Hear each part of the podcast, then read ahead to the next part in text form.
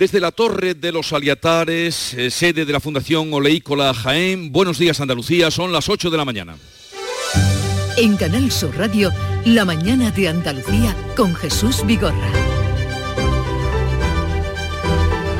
La normalidad tras el COVID llega poco a poco a Andalucía, que en su mayor parte estará sin restricciones de aforo y horarios, ya que se encuentra en nivel cero de alerta. Sevilla Capital, el distrito Costa del Sol, la provincia entera de Almería y gran parte de Huelva deberán esperar todavía a que mejoren sus datos. Y ya sabemos también que Andalucía vacunará con una tercera dosis a los mayores de 70 años y que lo hará conjuntamente con la vacuna de la gripe, en un día en el que se aprobará el proyecto de los presupuestos generales del Estado para 2022 y seguirán las reacciones a la nueva ley de vivienda. Nuevamente, la luz marcará hoy récord con 288 euros de media. Enseguida desarrollamos estas y otras noticias, pero antes, el tiempo. Social Energy. La revolución solar ha llegado a Andalucía para ofrecerte la información del tiempo.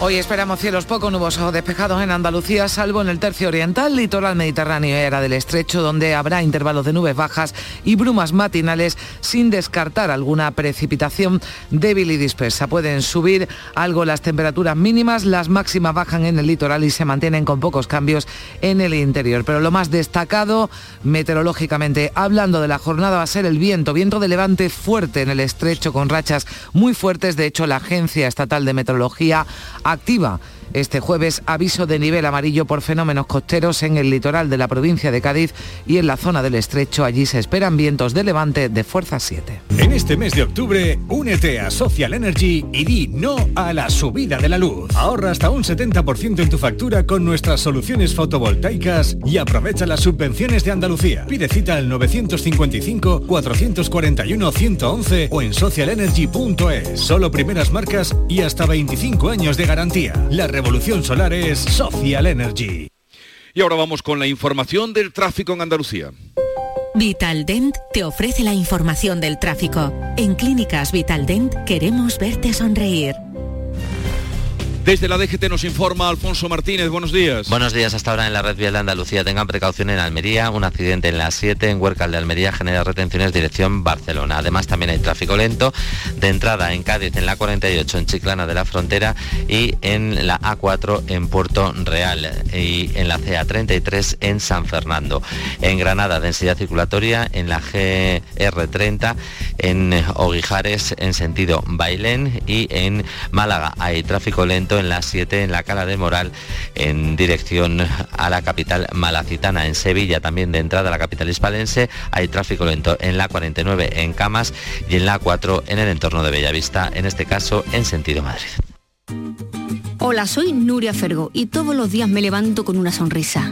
Haz tú lo mismo y vuelve a sonreír. Este mes en Vitaldent te ofrecen un 20% de descuento en tu tratamiento de implantología. Llama al 900-101-001 y pide tu cita gratis. En Vitaldent quieren verte sonreír. En Canal Sur Radio, La mañana de Andalucía con Jesús Vigorra. Noticias. La mayoría de Andalucía pasa a nivel cero de alerta, por tanto se eliminan restricciones de aforos y horarios, pero todavía se mantienen limitaciones en algunas zonas como la capital hispalense, el distrito Costa del Sol de Málaga, la provincia entera de Almería y gran parte de Huelva que siguen en nivel 1. Las provincias de Córdoba, Cádiz, Granada y Jaén quedan completamente libres de restricciones al estar en nivel cero de alerta sanitaria. Vamos a recorrer ahora algunas de las zonas donde hay novedades. Por ejemplo, Almería, toda la provincia sigue en nivel 1, María Jesús Recio. Sí, porque el nivel cero de normalidad queda, según el Comité Territorial de Almería, lejos todavía, con una tasa de incidencia de 81 casos por cada 100.000 habitantes, la más alta de Andalucía, cuya media está en 38,4. Hay municipios como Níjar con una tasa de 448 o Paterna del Río con 547. En Paterna del Río, que tiene 365 habitantes, hay dos casos, pero la situación, dice su alcalde José Asensio, es de tranquilidad. Uno de ellos no reside en el pueblo y bueno, que en realidad solo tenemos uno pero vamos, que en principio está muy, muy bien controlado, ya en los últimos días de confinamiento y todo, por ahora todo bien. Por distritos sanitarios, la capital supera la tasa de 100, el Levante Norte 70, el Poniente 62. Hay 35 personas hospitalizadas, 15 en UCI. Ayer se notificaron 46 contagios y se han administrado más de 1.095.000 vacunas. Esta es la situación de Almería y gran parte de Huelva, incluida su capital, tampoco varía su situación. María, María José Marín. Pues sí, pocos cambios muy puntuales que afectan a seis municipios en concreto de la provincia de Huelva que pertenecen, eso sí, a distritos sanitarios de Sevilla. Vamos a contarlo.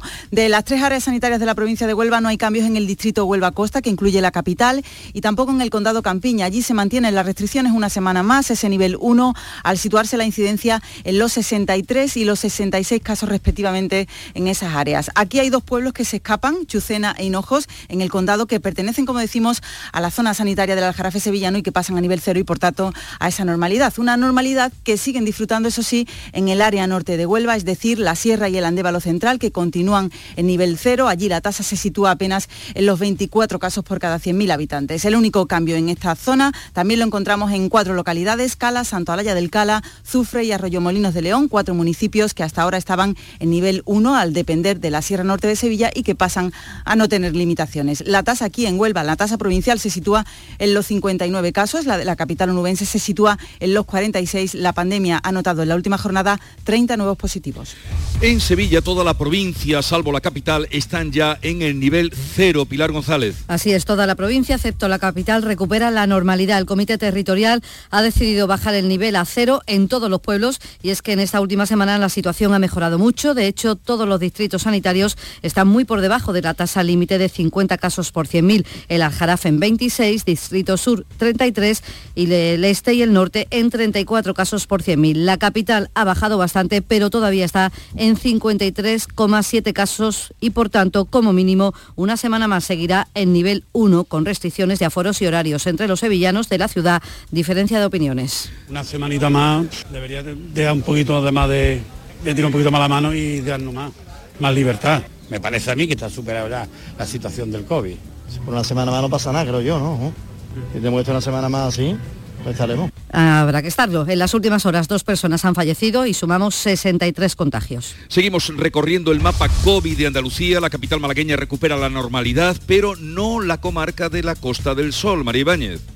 Pues así es, porque los 11 municipios del Distrito Sanitario Costa del Sol son los únicos de toda la provincia que van a permanecer una semana más en nivel 1. Hablamos de Benavís, Benalmádena, Casares, Estepona, Fuengirola, Istán, Manilva, Marbella, Mijas, Ojén y Torremolinos, con más de 560.000 habitantes. Este distrito sanitario concentra el 33% de la población de toda la provincia. Su tasa de incidencia es de 58,8. Desde el sector empresarial de la Costa del Sol, en Torremolinos, consideran que la decisión va a ahuyentar al turismo extranjero en estos pueblos. Mira lo que decía Juan Vallejo, presidente de la Asociación de Empresarios de Torremolinos. El turismo inglés, sabemos la importancia que tiene en nuestra Costa del Sol tienen que decidir su, su destino para venir de vacaciones en estos días y se encuentra que toda Málaga está a nivel cero y precisamente la Costa del Sol pues está a nivel uno, ¿no? cuando la diferencia es poca. ¿no? Esto puede ser de que eh, algún turista pues decida otra zona eh, para venir y, no elegir la Costa del Sol. ¿no? Cuatro distritos sanitarios, sin embargo, han pasado este jueves a nivel cero. Se trata de Málaga, Guadalhorce, Asarquía y la Vega de Antequera, esta última, este último distrito con una tasa de 55. Sin embargo, se ha tenido en cuenta la baja presión hospitalaria, los pocos contagios en mayores de 65 años y el alto porcentaje de vacunados en la Vega de Antequera. Y en Córdoba toda la provincia pasa a nivel cero. Quedaban en nivel 1 pueblos tan importantes como Lucena o Cabra. José Antonio Luque. Pues ya no hay restricciones de ninguna clase a lo largo y ancho de la provincia de Córdoba. Córdoba se mantiene como la provincia andaluza con menor tasa de incidencia tras la actualización de los datos este miércoles del Instituto de Estadística y Cartografía de Andalucía al registrarse únicamente ocho contagios en las últimas 24 horas. Por contra, se han notificado cinco fallecimientos. Eran en su mayoría pacientes con larga estancia en las UCIs. Y hoy es fiesta local en Cádiz, la Virgen del Rosario, que vuelve a procesionar en la calle toda un una novedad y un acontecimiento, ¿verdad, Javier Benítez? Así es, jornada festiva en la capital gaditana, donde después de dos años sin salir, la tradicional procesión de la Virgen se va a celebrar hoy. Va a ser a partir de las seis y media de la tarde desde el convento de Santo Domingo. Las hermandades de la ciudad además van a acompañar en su recorrido por la ciudad a la patrona. Y no solo es importante el día por esto en Cádiz, Jesús, porque a ti que te gustan mucho las efemérides, hoy se conmemora el 450 aniversario de la batalla de Lepanto y la Armada Española va a hacer un acto de homenaje a los caídos en aquella batalla en el muelle de Cádiz este mediodía. Pues muy bien, que lo disfrutéis ese día de fiesta, ya sin eh, las restricciones. Y es que Andalucía mantiene la tendencia a la baja de las cifras de coronavirus. Carmen Rodríguez Garzón. Sí, registraba este miércoles en nuestra comunidad una tasa de incidencia de 38,3, lo que supone dos puntos menos que el martes, después de sumar 264 nuevos positivos y 10 fallecidos. La tendencia, destacaba el consejero de salud Jesús Aguirre, es claramente positiva. Las cifras son muy positivas en su conjunta, todos son cifras descendentes y sobre todo con una proyección, una proyección a, a siete días muy descendente también. Es decir, no es un pico de sierra ni mucho menos, sino que la tendencia actualmente de la pandemia en Andalucía sigue una tendencia descendente. Eso en Andalucía, en toda España, la incidencia acumulada a 14 días se sitúa en casi 51 casos por cada 100.000 habitantes, ya al borde del riesgo bajo por primera vez desde julio de 2020. Y en cuanto a las vacunas, Andalucía administrará la tercera dosis a los mayores de 70 años a partir del 18 de octubre y simultáneamente se les vacunará de la gripe. La Consejería de Salud asegura que ambas vacunas son compatibles. Los expertos también confirman que no hay ningún problema con que se pongan varias a la vez y recomiendan vacunarse contra la gripe porque su comportamiento este año, según el jefe de epidemiología de la Delegación de Salud de Córdoba, Antonio Varo, es difícil de prever. No hay ningún problema eh, con respecto a reacciones ni con respecto a interferencias entre las vacunas. Es más, se aconseja que, sea, que, se haga así, ¿no? Para vacunar a más personas. Y es que fíjense, se han detectado ya casos dos semanas antes de iniciarse el periodo de vacunación. Y también es noticia otra vacuna, la de la malaria, porque después de 100 años de investigación, la Organización Mundial de la Salud, lo anunciaba su director Tedros Adhanom, ha dado el visto bueno a una vacuna contra el parásito que transmiten varias especies de mosquitos. La malaria que causa 400.000 muertes al año, la mitad de niños africanos de corta edad. Comencé mi carrera como investigador en malaria y anhelaba el día en que tuviéramos una vacuna eficaz contra esta antigua y terrible enfermedad. Hoy es ese día, un día histórico. Su uso salvará decenas de miles de vidas de los más jóvenes cada año. Son las 8.12 minutos de la mañana, esto es La Mañana de Andalucía en Canal Sur Radio.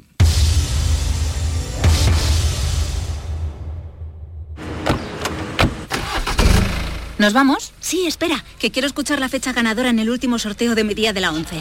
21 de mayo de 2010. El día que salí de cuentas. María, qué memoria. Qué va, pero hay fechas especiales que no se olvidan. Y más si te toca uno de los miles de premios que cada lunes y cada jueves puedes conseguir con mi día de la 11. ¿Y cuándo dices que naciste tú? 11. Cuando juegas tú, jugamos todos. Juega responsablemente y solo si eres mayor de edad. Todo lo que hacemos nos define cada acto habla de quiénes somos, de lo que nos importa. Ahora tenemos la oportunidad de decir tanto con tan poco. La oportunidad de mostrar lo mejor de nosotros. Por nuestro futuro. Por tu futuro. Llena tu mesa de Andalucía. Junta de Andalucía. Montepío, ¿en qué podemos ayudarle? Quería informarme sobre su seguro de decesos. Aquí tiene nuestra oferta. ¿Y en ese precio tiene cobertura completa? Sí, lo tiene todo cubierto. Compañía con más de un siglo de experiencia. Visite montepíoconductores.com. Montepío, lo tiene cubierto. La mañana de Andalucía con Jesús Bigorra. Noticias son que la aprobación del proyecto de presupuestos generales del Estado para 2022 en un Consejo de Ministros extraordinario. Sí, son cuentas que incorporan 25.000 millones de los fondos europeos y que fijan un mínimo del 15% en el impuesto de sociedades. La ministra de Trabajo, la vicepresidenta segunda, Yolanda Díaz, ha asegurado que estas cuentas, que estos presupuestos para 2022 van a cambiar radicalmente la estructura social de España y que va a resultar muy difícil negarse a su aprobación. Reconocido que la negociación ha sido larga e intensa y que todavía incluso se siguen cerrando muchos de los puntos del acuerdo. La escuchamos son presupuestos a los que es muy difícil eh, decirles que no. Por tanto, frente a la política de destrucción del estado de bienestar de Casado, los eh, presupuestos a favor de la gente. Estamos a la espera también de ver en qué ha quedado ese acuerdo de los socios de gobierno sobre la subida de las pensiones el año que viene. Parece que va a ser finalmente conforme al IPC real de este año. Va a ser una revisión que previsiblemente va a quedar por encima del 2%, teniendo en cuenta además cómo se ha comportado la inflación, los precios durante los últimos meses, remontando hasta el 4% en septiembre. El acuerdo entre PSOE y Unidas Podemos ha sido posible tras acceder Sánchez a la ley de vivienda que proponían sus socios en el Ejecutivo y que rechaza el presidente de la Junta de Andalucía. Sí, porque Juanma Moreno cree que la norma es claramente intervencionista y que va a repercutir además negativamente en el mercado. Por eso le pide al Gobierno que reflexione. No nos gusta la filosofía por una razón, porque es una ley claramente intervencionista. El Gobierno de Andalucía está dispuesto a poner recursos propios, a remover los obstáculos legislativos que hay en Andalucía. Y el Gobierno de Andalucía está dispuesto a hacer las alianzas que sean necesarias para que podamos ofertar cada vez más vivienda a familias vulnerables y especialmente a los jóvenes. Pero no se puede hacer por imposición. Andalucía, junto a otras comunidades que gobierna el Partido Popular, ya han dicho que no van a acatar, que no van a aplicar esa ley de la vivienda, una normativa, recordamos que contempla un recargo, por ejemplo, del 150% del IBI para pisos vacíos, la reserva de un 30% de nuevas promociones para destinar la vivienda protegida o deducciones de hasta el 90% para propietarios si bajan el precio del alquiler. El Partido Popular ya anuncia que va a recurrir la norma al Tribunal Constitucional, pero el presidente del Gobierno, Pedro Sánchez, les pedía a los populares que al menos conozcan la ley, la lean antes de anunciar ese recurso. Me gustaría que se lo pensaran dos veces aquellos que ya han anunciado el recurso ante el Tribunal Constitucional, pero si no conocen el, texto, si no han dado ni una oportunidad a la tramitación parlamentaria para poder articular una, una ley y poder presentar sus enmiendas. Hombre, demos una oportunidad al acuerdo, a un acuerdo de Estado que creo que merecen los españoles en torno a la vivienda la ley de vivienda que recoge además ayudas de 250 euros al mes para jóvenes, pero además este miércoles el presidente del Gobierno anunciaba un bono cultural de 400 euros para los jóvenes de 18 años para que puedan gastarlo en diversas actividades. Y atención, si tienen que viajar porque hoy se retoman los paros de los maquinistas de Renfe. Será la quinta jornada de huelga de un total de ocho convocadas por el sindicato de maquinistas en protesta por el incumplimiento del plan de empleo. Tengan en cuenta que los paros de hoy van a ser de 12 del mediodía a 4 de la tarde y de de 6 de la tarde a 10 de la noche. Para el viernes, para mañana viernes y para el lunes y martes próximos, esos paros volverán a ser de 24 horas. Hablábamos anoche en el Mirador de Andalucía de Canal Sur Radio con Juan Jesús García, el secretario general del SEMAF, el sindicato de maquinistas que convoca esta huelga, y se refería a los servicios mínimos. Ya saben que Renfe ha denunciado su incumplimiento, los maquinistas lo han calificado de abusivos. Eh, nosotros siempre respetamos los servicios mínimos. Eh, lo único que pedimos es que se entreguen como están reglados, como se ha podido demostrar estos días. Los trenes han funcionado prácticamente en todos los sitios, excepto en Barcelona y Madrid, que es donde más maquinistas hay en cercanías y que han hecho una mala gestión de la entrega de servicios mínimos. En cualquier caso, se sigue negociando marchas forzadas con la esperanza de que en las próximas horas se alcance un principio de acuerdo que terminaría con esta huelga de maquinistas. Pero de momento ya ven, el puente está empantanado. Sobre Unicaja y sus planes de despido de 1.500 trabajadores, la consejera de Empleo de la Junta, Rocío Blanco, ha afirmado este miércoles que estarán muy vigilantes ante el proceso de negociación. Y van a pedir informes a la Inspección de Trabajo controlando que además se pierda el mínimo de empleo. Como autoridad laboral, la consejería está, estará vigilando que se garantice la normativa que recoge el Estatuto de los Trabajadores. Un ERE nunca es una buena, no es, nunca es una buena noticia, pero nosotros como autoridad laboral pues estaremos vigilando que, que, no me cabe la menor duda que va a ser así, que se van a seguir estrictamente la normativa del Estatuto de los Trabajadores. La negociación se lleva a cabo tras la fusión de Unicaja Banco y Liberbank, que supuso la creación del quinto banco del país. Unicaja Banco, que recordamos sigue teniendo su sede social en Málaga, suma más de 4 millones y medio de clientes y 1.400 oficinas. Y un día más, récord histórico del precio de la luz, otra vez sube hasta los 288 euros el megavatio hora de media en el mercado mayorista. Y es, son 60 euros más que ayer. No habrá además ningún tramo horario en el que se pague menos de 200 euros ese megavatio hora, ni siquiera de madrugada. Ya hemos pasado el tramo más barato, fue de 4 a 5 de la madrugada y ahí llegó a los 249 euros. Y atención, porque entre las 8 y las 9 de esta noche va a remontar hasta los 319 euros. Es un tema que ya no se limita a España porque Italia va a pagar más de 300 euros, también Alemania, Francia casi 298. De hecho, la comisaria europea de Energía ha ha anunciado medidas para mitigar el golpe y la presidenta de la Comisión, Ursula von der Leyen, dice que ya la semana próxima se van a analizar, parece que ya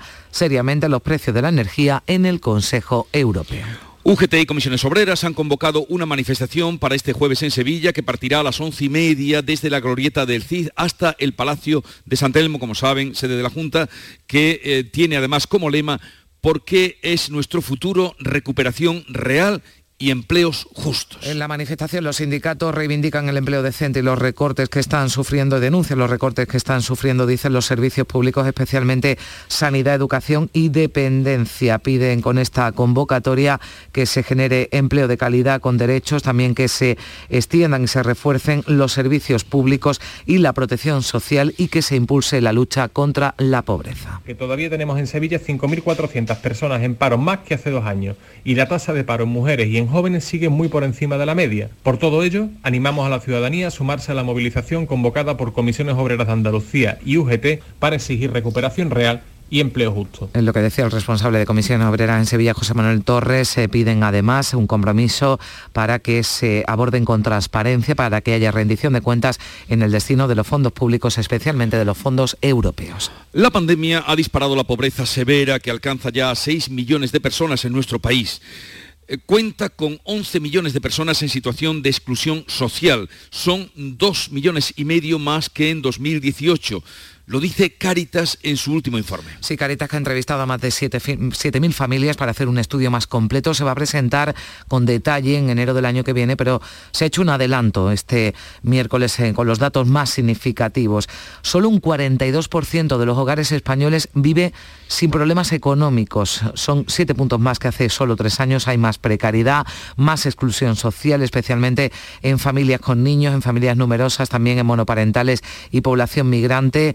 Eh, de hecho, un 65% de las personas que viven en exclusión severa son migrantes, el 25% de los hogares tiene problemas por falta de empleo y con respecto a 2018, además se ha duplicado el número de hogares con todas las personas activas desempleadas, que ha pasado del 6 al 10%.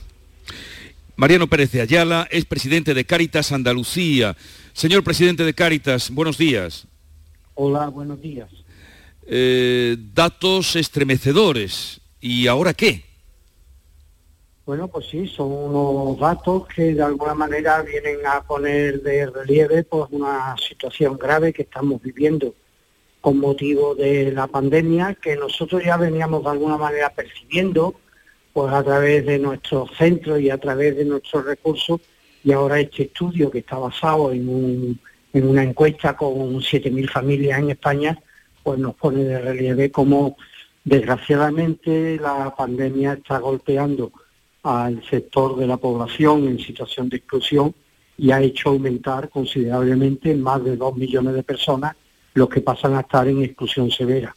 Creo que todavía no tienen ustedes eh, datos de Andalucía concretos, sino estos datos que se han facilitado son de toda España. Efectivamente, este es un estudio a nivel nacional, ahora se están haciendo unos estudios por comunidades autónomas que conoceremos probablemente a final de este año, principio o enero del año 2022, y que nos dará también una fotografía más cercana a la realidad de las comunidades autónomas. Pero bueno, este estudio que se ha presentado ayer es un estudio global y, ahí estamos nosotros también. Ahí estamos nosotros. Eh, señor Pérez de Ayala, ¿hay un nuevo perfil o se han agravado la situación para los que ya estaban mal? Bueno, la situación se ha agravado para los que estaban mal, desgraciadamente casi todas las crisis suelen golpear mm, en primer lugar y de una manera más acuciante precisamente a las personas que están en, que ya estaban en situación de, exclusión.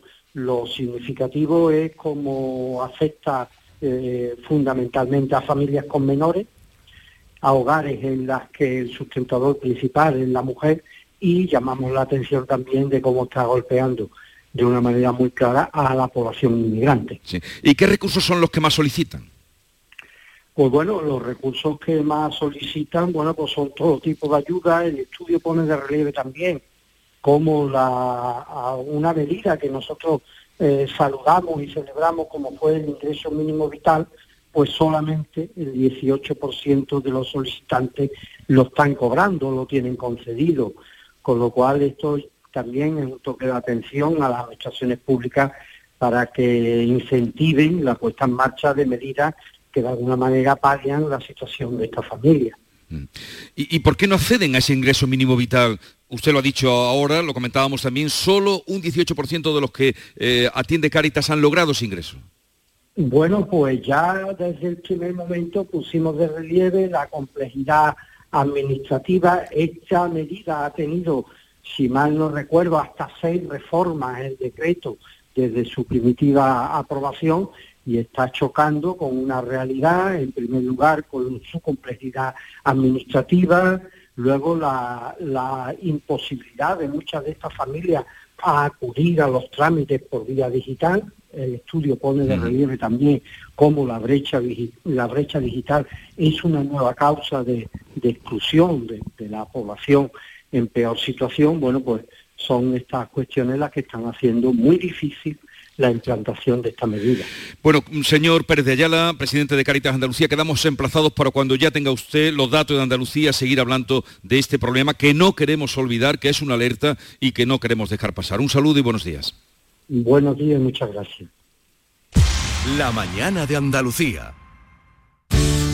Buenos días. En el sorteo del cupón diario celebrado ayer, el número premiado ha sido 76.883, 76883.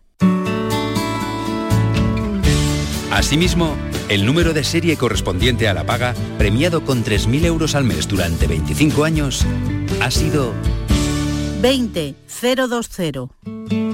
Hoy, como cada día, hay un vendedor muy cerca de ti repartiendo ilusión. Disfruta del día y recuerda, con los sorteos de la 11, la ilusión se cumple. Oye, Harry, ¿sabes que ya puedes descargarte la nueva app de Canal Sur Radio? ¡Qué maravilla! ¿Has oído eso, Marlenber? ¡Ole, su primo! ahora mismo me la bajo. En la nueva app de Canal Sur Radio, Harry, puedes escuchar los cinco canales de la radio pública de Andalucía. Canal Sur Radio, Radio Andalucía Información, Canal Fiesta, flamencoradio.com y Canal Sur Radio Música. Y además todos los podcasts, la radio a la carta y la programación local de todos nuestros centros. No esperes más y hazte ya con la nueva APP de Canal Sur Radio. Sí, señor. Quédate en Canal Sur Radio, la radio de Andalucía. La mañana de Andalucía con Jesús Bigorra. Noticias. En La Palma hoy preocupa el viento que amenaza con cambiar la dirección, extender la nube de ceniza y empeorar la calidad del aire. Dos compañías aéreas han cancelado todos sus vuelos previstos para hoy. Miguel Ángel Marcuende, director técnico del Plan de Emergencia Volcánica, daba el aviso. Lo escuchamos. Ahora vamos a empeorar esa calidad del aire porque vamos a tener muchas más partículas eh, en suspensión, en, particular las menores de 10 micras. Por lo demás, el volcán ha entrado en una fase más estable. Este miércoles solo ha cubierto dos hectáreas del terreno. El delta que se ha formado sobre el agua abarca ya 38 hectáreas de superficie. El gobierno de Canarias va a comprar este jueves las primeras 18 viviendas de las 200 que tiene previsto adquirir antes de que acabe el año para los que se han quedado sin nada. Hoy se cumplen 19 días desde que la cumbre entró en erupción. Ese sonido que escuchan de fondo es precisamente ese sonido en directo que se mantiene a lo largo de los días y son ya 19 los días en el que el volcán eh, sigue. Hemos escuchado, hemos hablado también, hemos eh, que eh, los vecinos de Los Llanos, uno de los municipios más castigados por el volcán de La Palma, para ellos su mayor preocupación es cuánto va a durar la actividad eruptiva, lo ha manifestado su alcaldesa Noelia García en el Mirador de Andalucía, que califica de terrible la actividad explosiva del volcán con ese ruido incesante y la lluvia de ceniza ha vuelto después de unos días de tregua. Espera al menos que toda la lava que salga discurra siempre por la misma colada. Y sobre todo pedir que ese discurrir de la lava continúe por, por, el, por el terreno que ya ha ocupado y no ocupe más terreno, porque lo cual eso significaría pues más destrucción y más dolor y más drama familiar y sobre todo eh, comprometer aún más la economía.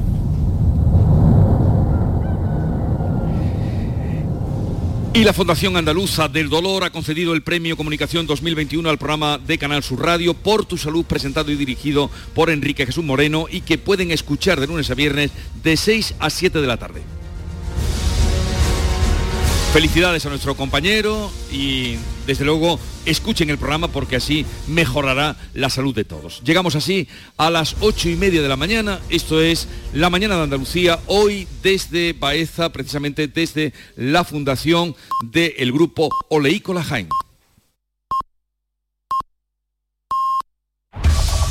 En la mañana de Andalucía de Canal Sur Radio. Las noticias de Sevilla. Con Pilar González. Hola, buenos días. Hay retenciones a esta hora en la entrada a Sevilla por la A49 de 5 kilómetros y uno en su continuidad por el puente del Patrocinio. Tres en la autovía de Coria, uno en la de Mairena y uno en la de Utrera. En el Centenario hay tres kilómetros en cada sentido y dos en el nudo de la Gota de Leche. Tres en el Alamillo en sentido Ronda Urbana Norte y en el interior de la ciudad el tráfico es intenso en la entrada por la avenida Juan Pablo II y Puente de las Delicias, también en la avenida de Andalucía y en Torneo sentido Barqueta. Sevilla 2000, tu inmobiliaria 100% sevillana y la más recomendada de Sevilla, te ofrece la información del tiempo y te desea que tengas un buen día. Tenemos el cielo despejado, el viento de componente este flojo, más intenso en el sureste, donde las temperaturas suben. La máxima prevista para hoy es de 31 grados en Écija, Lebrija y en Morón, 32 en Sevilla Capital, donde tenemos a esta hora 19 grados. ¿Quieres vender tu vivienda en 30 días? Inmobiliaria Sevilla 2000. Especialistas en servicios al propietario. Le regalamos valoración de su propiedad, certificado energético registrado, reportaje digital profesional con vídeo más planos y publicamos su inmueble en más de 100 portales inmobiliarios. Inmobiliaria Sevilla 2000. Única inmobiliaria de Sevilla con certificado de calidad AENOR ISO 9001. Búsquenos en internet o en 955 51 Toda la provincia, excepto la capital, ha recuperado hoy la normalidad después de un año y siete meses. El Comité Territorial de Alerta ha bajado el nivel a cero en todos los pueblos y es que en esta última semana la situación ha mejorado. De hecho, todos los distritos sanitarios están muy por debajo de la tasa límite de 50 casos por 100.000. El Aljarafe está en 26, el Distrito Sur en 33 y este y norte en 34 casos por 100.000. La capital ha bajado, pero todavía está por encima de ese mínimo. Tiene 53,7 casos por 100.000 habitantes. Una semana más seguirá en nivel 1 con restricciones de aforos y horarios y entre los sevillanos diferencia de opiniones semanita más debería dejar un poquito además de, de tirar un poquito más la mano y darnos más, más libertad. Me parece a mí que está superada la situación del COVID. por una semana más no pasa nada, creo yo, ¿no? Si tenemos que una semana más así, Quinta jornada de huelga en Renfe. Los maquinistas convocan paros parciales desde las 12 a las 4 de la tarde, desde las 6 de la tarde a 10 de la noche. El viernes, el lunes y el martes próximo serán de 24 horas. Y Comisiones Obreras y UGT han convocado una manifestación esta mañana que partirá a las 11 y media de la Plaza del CID e irá a San Telmo, a la sede del Gobierno andaluz. Le piden el blindaje de los servicios públicos, presupuestos enfocados a salir de la crisis y una apuesta clara por el empleo de calidad. El responsable de comunicación de Comisiones Obreras en Sevilla, José Manuel Torres pide a los sevillanos que acudan a esta protesta. Todavía tenemos en Sevilla 5.400 personas en paro, más que hace dos años, y la tasa de paro en mujeres y en jóvenes sigue muy por encima de la media. Por todo ello, animamos a la ciudadanía a sumarse a la movilización convocada por Comisiones Obreras de Andalucía y UGT para exigir recuperación real y empleo justo. Los regantes de la cuenca del Guadalquivir tendrán restricciones. El próximo 2 de noviembre se declara sequía extraordinaria. Los embalses de la cuenca están actualmente al 26% de su capacidad. El presidente de la Confederación Hidrográfica, Joaquín Páez, trabajará, dice, conjuntamente con los regantes para tratar de paliar los efectos de la sequía. Los regantes, si no llueve, sí, van a tener nuevas, nuevas limitaciones. Hay mucho menos agua, tenemos 1.665 hectómetros cúbicos menos que la media de todos los años cuando empezamos Estamos en octubre, eso es una barbaridad, es la quinta parte menos. La Policía Nacional ha desarticulado una organización dedicada a la explotación laboral, cinco detenidos, todos miembros de una misma familia que vivía en Carmona y que captaban a sus víctimas, todas extranjeras, para someterlas a interminables jornadas laborales en fincas agrícolas de Alcalá del Río. Vivían, cuenta la portavoz policial, en pésimas condiciones. Lo primero que hacían eran captar a estos trabajadores que eran hacinados en vivienda de Villanueva del Río, donde vivían en condiciones deplorables hasta 13 personas en tan solo tres habitaciones trasladaban a los trabajadores a las explotaciones agrícolas en furgonetas en las que viajaban más de una quincena y les cobraban 5 euros por cada aporte. El Museo de Bellas Artes inaugura hoy la exposición Cara a Cara, Picasso y los Maestros Antiguos, una muestra que pone en diálogo obras del artista malagueño procedentes del Museo Picasso con otras de la Pinacoteca Sevillana firmadas por el Greco o Zurbarán. También este jueves comienzan las actividades en homenaje a Antonio el Bailarín en el centenario de su nacimiento. El Teatro Central estrena un espectáculo a cargo del Ballet Flamenco de Andalucía y se ha suspendido el concierto de Carla Bruni previsto en la Plaza de España. A esta hora tenemos 18 grados en Espartinas, 17 en Lantejuela, 16 en Los Molares, 19 en Sevilla.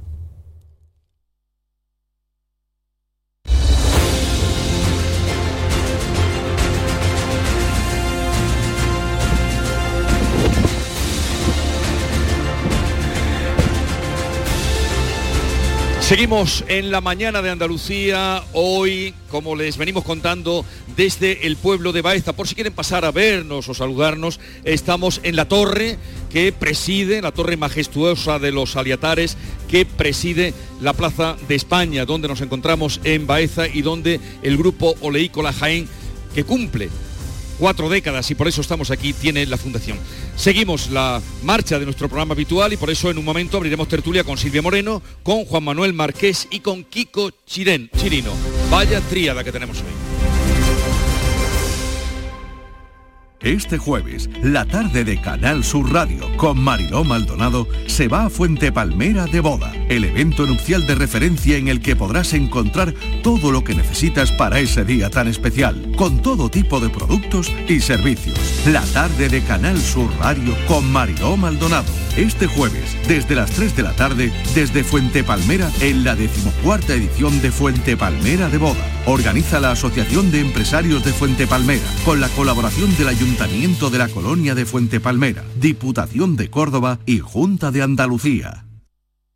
Ven a Jaén, ven al paraíso. Descubre los paisajes de nuestros parques naturales, nuestro oleoturismo. Viaja a la historia a través de un patrimonio único del que es protagonista el mejor renacimiento Ven a Jaén, a escaparte, a desconectar, a no parar. Diputación Provincial de Jaén, Jaén Paraíso Interior, destino seguro.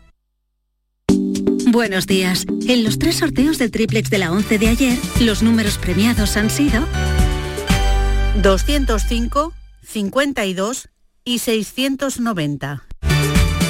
No olvides que comprando Lotería de la 11 colaboras con una gran labor social. Pídele el triplex de la 11 a tu vendedor, también en puntos de venta autorizados o en juegos11.es. En la 11 nos mueve tu ilusión. Que tengas un gran día. En Canal Sur Radio, por tu salud, responde siempre a tus dudas. Hoy hablamos de un dolor de cabeza que afecta a más de 30.000 personas. Es la neuralgia del trigémino, una cefalea aguda e intensa que se presenta de golpe y que especialmente afecta a mayores de 60 años. ¿Por qué se presenta? ¿Qué se puede hacer? ¿Se puede prevenir? Esta tarde en el programa los mejores especialistas responden tus dudas y preguntas en directo. Envíanos tus consultas desde ya en una nota de voz al 616-135-135. Por tu salud, desde las 6 de la tarde con Enrique Jesús Moreno. Súmate a Canal Sur Radio, la radio de Andalucía. En Canal Sur Radio, la mañana de Andalucía con Jesús Vigorra. Y con Silvia Moreno del diario El Mundo. Hola Silvia, buenos días. Muy buenos días, ¿qué tal? Y eh, bien, bien, estamos encantados aquí en Baeza. Está saliendo, bueno, ha salido el sol que ya da sobre esta plaza de España donde nos encontramos. Yo eh, no os he invitado por no haceros madrugar, ¿eh? no, no ha sido por otra cosa podíamos haber ido la, en la tarde anterior, ¿eh? Juan Manuel Marqués, Perales, buenos días. Buenos días, Jesús. Aquí nos has dejado en tierra, ¿eh? Subdirector del grupo Yolí. Estamos... Qué suerte de estar ahí en, en Baeza. Sí, sí, porque además, bueno, saludo a Kiko Chirino. Kiko Chirino, subdirector del Ideal de Granada, buenos días. ¿Qué tal? Buenos días. Pues eh, Andalucía es muy grande y, y- y es muy hermosa. Anoche dimos un paseo por esa plaza que todos tenéis en el imaginario, recordáis, la plaza que está entre la catedral, el antiguo seminario, sede de la UNIA, un poquito más allá, la iglesia románica, que creo que es la única de las pocas que hay en Andalucía, enfrente el palacio de Jabalquinto, un silencio, llegamos hasta la torre de los aliatares donde estamos hoy instalados. En fin, ¿qué os voy a contar? Dando envidia, dando envidia. Envidia, mucha envidia no está dando. Eh, oye, vamos a... Hay, hay muchos temas, tenemos poco tiempo. Quizá eh, empezaría por ese aldabonazo que ha dado este adelanto del informe de Cáritas que dice que eh, eh, han aumentado la situación de, po- de pobreza en más de dos millones de personas en nuestro país. Sí, eh, el, tema, el tema de la pobreza, Jesús, lo que pasa es que cada vez el concepto de ser pobre eh, es más amplio, es más amplio y nos abarca más, porque pensamos en la pobreza más severa, en la imagen, tú hablabas de imágenes, pues esa imagen de la pobreza que podemos tener acuñada o asimilada, pero cada vez más eh, ser pobre en la sociedad actual es no tener acceso a algunas, a algunos de los principios que ya hoy por hoy se consideran básicos. Y quizás la pandemia, eh, lo que dicen estas cifras que conoceremos el próximo año, en enero más detalladamente, ¿no? lo que dicen estas cifras es que la pandemia ha dejado a gente por el camino. ¿no? Bueno, la pandemia ha sido eh, una crisis profunda, eh, no tan corta como se esperaba al principio, sino que va para dos años y ahora termina con este coletazo de subida de inflación e indudablemente va a dejar bastantes bolsas eh, de pobreza. Es verdad que se, está, que se ha hecho el estudio en el momento quizás de, mm, peor, ¿no? de, situación económica y es posible que es posible que, que- que mejore un poco en, los- en los, en los próximos meses. ¿eh? A mí me llama la atención en el, en el informe un dato eh, estremecedor, ¿no?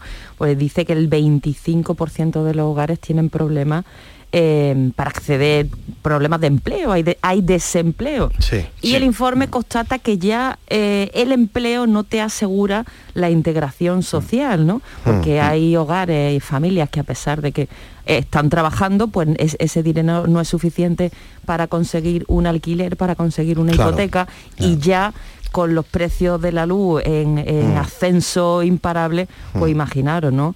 Y entonces mm, esto nos hace preguntarnos que, que muchas veces sale el debate, oye, ¿vivimos mejor ahora que en la época de nuestros padres o en la época de nuestros abuelos, no? Mm, Bueno, Que- sí, vivimos mejor. Vivimos mejor, sí. Vivimos pero, mejor, sin duda. pero hay otro, otro dato, eh, eh, apunta ese dato del 25%, eh, que no accede al desempleo, dice Silvia, pero hay otro dato tremendo que, ah, mm, que un poco ratifica lo que estabas comentando, o lo que estabais comentando del pobreza, que 18 el 18%, solo el 18% ha accedido a esa ayuda que se dio del mínimo vital, porque no tienen capacidad de gestionarlo a través de, de Internet o a través de eh, medios informáticos. Porque esa es también, Jesús, una de, la- una de las fuentes que puede haber ahora mismo de pobreza. Es decir, ser pobre hoy en día es no tener, eh, por ejemplo, un poder adquisitivo para poder pagarte una tarifa plana y un servicio digital en tu casa, que cuesta Claro. pues, una cantidad muy relevante para una economía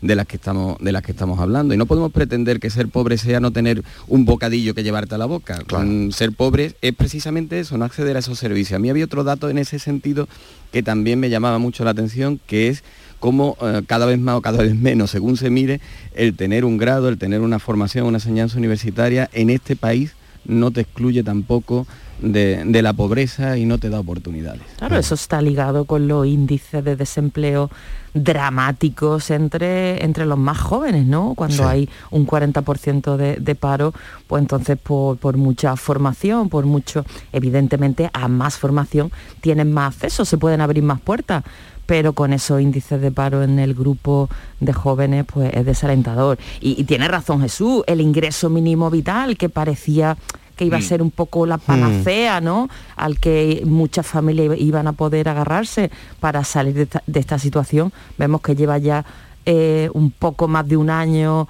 aprobado y en funcionamiento y no termina de llegar a las clases y a las familias que están teniendo más Mm. problemas. Esto es para que el gobierno le diera un repaso, una pensada, para que esto realmente pueda llegar a la gente.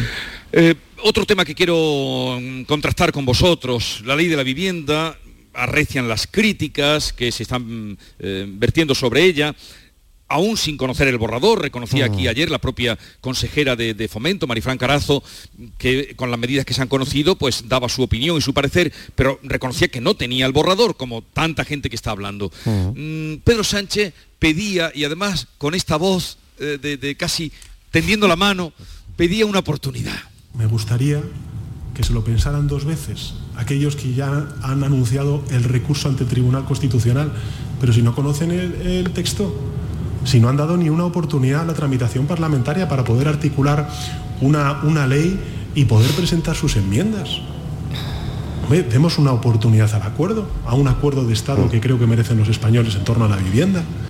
Esa ley va a permitir que hoy se aprueben los presupuestos en el Consejo de Ministros, pero mm, ¿qué lectura hacéis de, de lo uno y lo otro? La postura del Gobierno y la postura de, de la oposición. Yo creo que ahí eh, la, la oposición ha sobreactuado. Ha sobreactuado ante una ley que es intervencionista, pero es mínimamente intervencionista. Y en cualquier caso, calificarla de comunista como han hecho algunos líderes de la oposición me parece un tanto exagerado. Lo mejor que puedo decir de la ley es que va a ser bastante neutra, es decir, no va a tener casi ningún efecto sobre el mercado de alquiler porque solo va a afectar a personas jurídicas con gran cantidad de viviendas, cuyo porcentaje, el porcentaje de viviendas de alquiler que tienen estas, est- estos fondos o estas empresas en España es realmente mínimo. Había una ley, una eh, parecida o incluso más fuerte en Berlín, que no es sospechoso de ser eh, un Estado o una ciudad federal comunista, entre otras cosas, porque ha sufrido el comunismo de verdad. Eh, en Berlín eh, los fondos tienen el 40% de las viviendas, en España creo que no llega ni al 10%. Por lo tanto, yo creo que habría que tranquilizar a muchísima gente, Mm, no tanto a los que están buscando vivienda, porque yo creo que va a tener eh, muy, poco- muy pocos efectos más allá de, de la ayuda que sí me parece de la ayuda que se va a dar a, estas personas que sí me parece importante. Yo a fuerza de ser repetitivo diría una cosa, hay una, un instrumento de abaratamiento de la vivienda que es magnífico, que en España se venía eh, utilizando incluso desde, desde mediados de la época de la dictadura, que eran la construcción de viviendas de protección oficial y la liberación de suelo. Eso sí que es un, un modo de intervenir en el mercado de, de una manera efectiva. Los otros, lo otro, poner, topar, no, perdón por el verbo, Jesús, topar, eh, y. limitar, limitar el precio de, de la vivienda por ley, me parece, es que me parece que no, no es efectivo y en cualquier caso algunas veces tiene efectos perversos. Por lo tanto, yo diría tanto al gobierno como a la oposición que se tranquilicen que esta es una ley que yo creo que va a tener escaso impacto. Ya, al final eh, estamos eh, en política. Eh, Mm. Al fin no estamos abordando de la manera necesaria un problema que es real. Nadie puede cuestionar que el problema de la vivienda es real para los jóvenes más todavía. sino de hacer política. Hace política un gobierno y dentro del propio gobierno, los dos bandos del propio gobierno, cuando intenta patrimonializar eh, un esbozo de ley y hace política la oposición cuando frente a un proyectando un gobierno intervencionista pues proyecta a sí mismo una oposición que donde gobiernen aquellas comunidades eh, pues hay liberalismo hay libertad para que el empresario y los propietarios puedan puedan crecer ¿no? Eh, para mí eso no es bueno, pero no es bueno porque el planteamiento desde el que nace esta ley no es el riguroso y el que sería necesario en, esta- en estos casos, ¿no? que sería pues, promover un debate serio en el Congreso. Aquí sí que merece la pena un estudio profundo de los, a los que son tan dados los políticos con comisiones y, y distintos estudios e informes y no presentar una ley como moneda de cambio para aprobar unos presupuestos. Cuando esto se hace de una manera tan chapucera y se presenta con titulares mm, que ni siquiera sabemos qué hay debajo, pues se presta precisamente a esta crítica y a esta posición. Como se ha hecho mal, la oposición también reacciona de una manera sobreactuada. A ver lo que da de sí el trámite parlamentario y a ver efectivamente si la ley es muy intervencionista o poco intervencionista. Habrá que ver el, desarrollo. Yo quiero recordar que aquí en Andalucía, en la época de, de, José Antonio Griñán como presidente de la Junta, que había un gobierno de coalición del PSOE con Izquierda Unida, se, aprobó también una ley bastante intervencionista que abría la mm. puerta incluso a la expropiación de vivienda. Mm. Aquello fue recurrido por el gobierno central y jamás se, aplicó. Y sí, bueno, lo perdió, el constitucional lo echó... Lo echó tumbó, la, norma, la norma andaluza y luego en la época de Susana Díaz también se reguló una ley de vivienda no tan intervencionista y como las elecciones se convocaron eh, mm. poco después, pues mm. tampoco tuvo mucho recorrido, ¿no? A ver qué edad de sí está que plantea ahora el gobierno central y mm. qué efectos jurídicos puede o no puede tener, si esto está dentro de la Constitución o no, que son otras de las dudas que hay. O sea, ¿me, queréis decir o queréis decir a los oyentes que esta ley que se ha avanzado es pues una eh, clave de bóveda para aprobar los presupuestos y luego ya veremos? Bueno, yo creo que sí, que claramente es un, acuerdo de mínimo al que ha llegado. ¿Os he interpretado bien? Sí. yo creo que sí, Jesús. Yo creo que la has clavado hoy perfectamente. Se nota te sale un titular redondo. clarividencia. sí, pero, pero claro, pero estamos... Entonces vamos a pasar a otro asunto. Ya, Perfecto. Ya veremos. Entonces vamos a pasar a otro asunto porque esto ya está tratado. Los 400 euros que anunció también, eh, que esto es concreto y directo. Esto sí se... Vamos, supongo, ¿no? No quedará como eh, el ingreso mínimo vital que luego tenga un laberíntico proceso y no puedan disfrutarlos. 400 euros para los jóvenes al cumplir 18 eh, años para que puedan eh, gastarlos, invertirlos, no gastarlos, invertirlos en cultura. Hmm. Eh, vamos a ver, es un, método de inyección de dinero público en un sector, un amplio sector que está muy necesitado. Eh, volviendo, en, Andalucía hubo una ayuda similar que di en tiempo de Manuel Chávez, que creo que fueron 60 euros. A mí me parece bien, me parece bien porque, bueno, al fin y al cabo eh, es un dinero que necesitan mm, algunos sectores culturales más que otros. Eh, por ejemplo, las salas de exhibición de cine necesitan más dinero que Netflix o que HBO, que son los grandes vencedores y ganadores y triunfadores de, esta pandemia. Pero bueno, es un dinero creo que está tasado en 200 millones de euros, el, global. Y bueno, pues vendrá bien. Ahora hay que ver, claro. dónde se va a invertir. Eh, yo escuché ayer gente que estaba enfadada porque se podían comprar videojuegos, otros porque se podían ir a los toros bueno, habrá que ver a lo que a lo que Hombre, mm, estaría mal que fuera para comprar videojuegos. Sí, yo lo de los videojuegos no lo veo por ningún lado, pero bueno. Ah, pero no lo veo, es que estamos a ciegas también. Ya, es que, es que a lo mejor la conclusión es la misma que sobre el, apartado anterior. A mí que haya un, bono, cheque, una, una ayuda de 400 euros, no me parece de entrada ni mal ni bien. Eh, si se lo puede permitir el Estado y las cuentas del Estado, que hoy conoceremos ese avance de presupuesto y mm, no lo digan o no, pues el endeudamiento es muy importante. Si se lo puede permitir en este momento o no, es otro debate. Mm, bienvenido sea.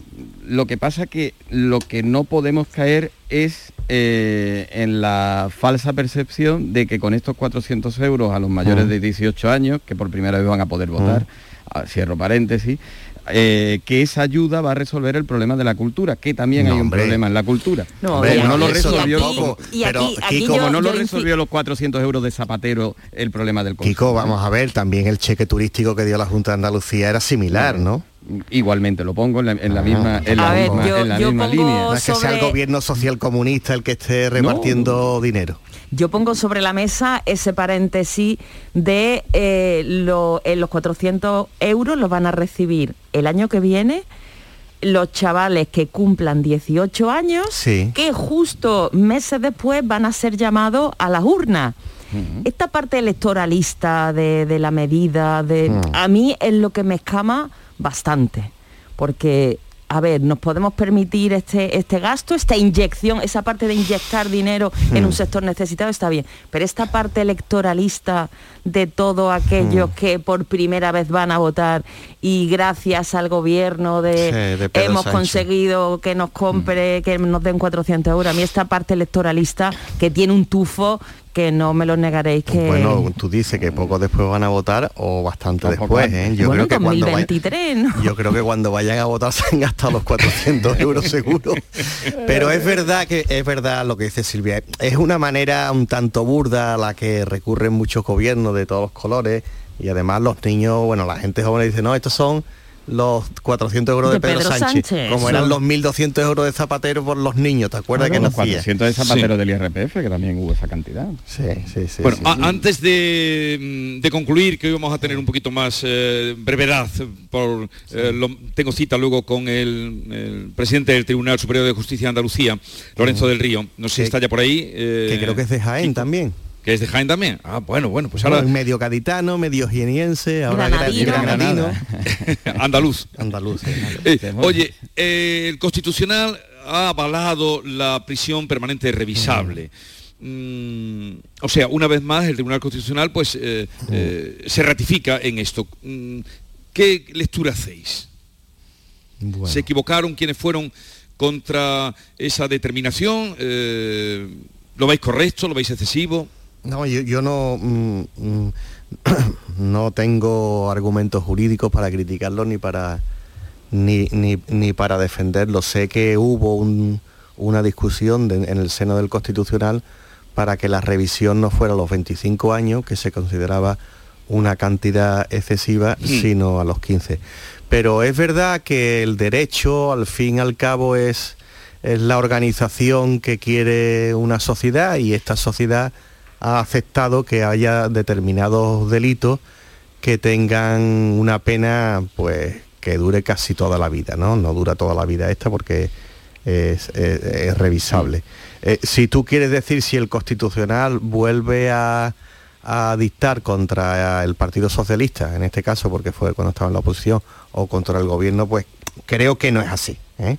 Creo, yo creo, creo que no es así. Es un varapalo para el Partido Socialista, que fue el que planteó el recurso, pero hombre, no entiendo yo que el Constitucional esté actuando en contra del gobierno. No, y una de las claves precisamente de, esta que se haya avalado es precisamente el es prisión permanente revisable. Claro, que hay una revisión. Lo Al que pasa es que ser- la revisión- Al ser revisable, entonces Claro. todas estas dudas de, de la, si la cadena perpetua se puede eh, apl- eh, aplicar en España, hasta qué punto, al ser revisable... La ese- revisión es muy la- tardía, eso sí, son 25 años los que 25 tardan años. en Pero- hacer la revisión, ¿no? Y los delitos que hemos visto hasta ahora que lo han condenado a la prisión permanente revisable, acordado el caso del No, no, niño son- no, no, por Gabriel, eso digo yo han que- sido casos muy que hay un respaldo de la opinión pública a, a que hay determinados, no ya delitos, sino de- determinados crímenes concretos que sí necesitan que esta persona pues esté prácticamente encerrado para siempre.